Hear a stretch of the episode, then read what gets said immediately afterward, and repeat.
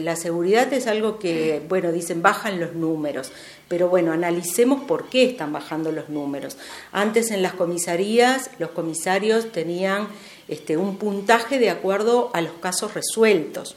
Ahora es de acuerdo a las denuncias recibidas.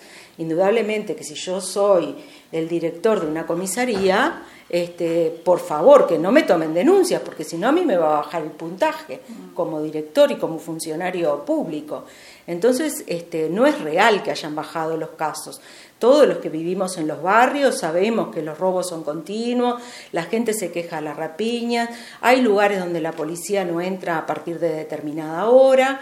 Entonces, bueno, este, antes este, uno hacía una denuncia en la calle y tenían una tablet, ¿verdad?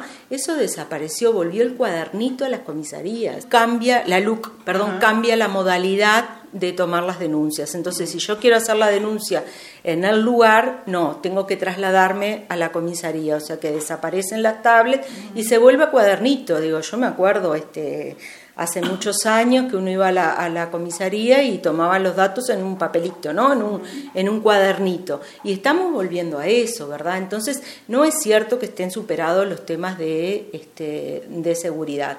El tema del abuso policial, bueno, el ministro habla de casos aislados pero en realidad los datos que da la, la, institución de derechos humanos no son casos aislados, ¿verdad?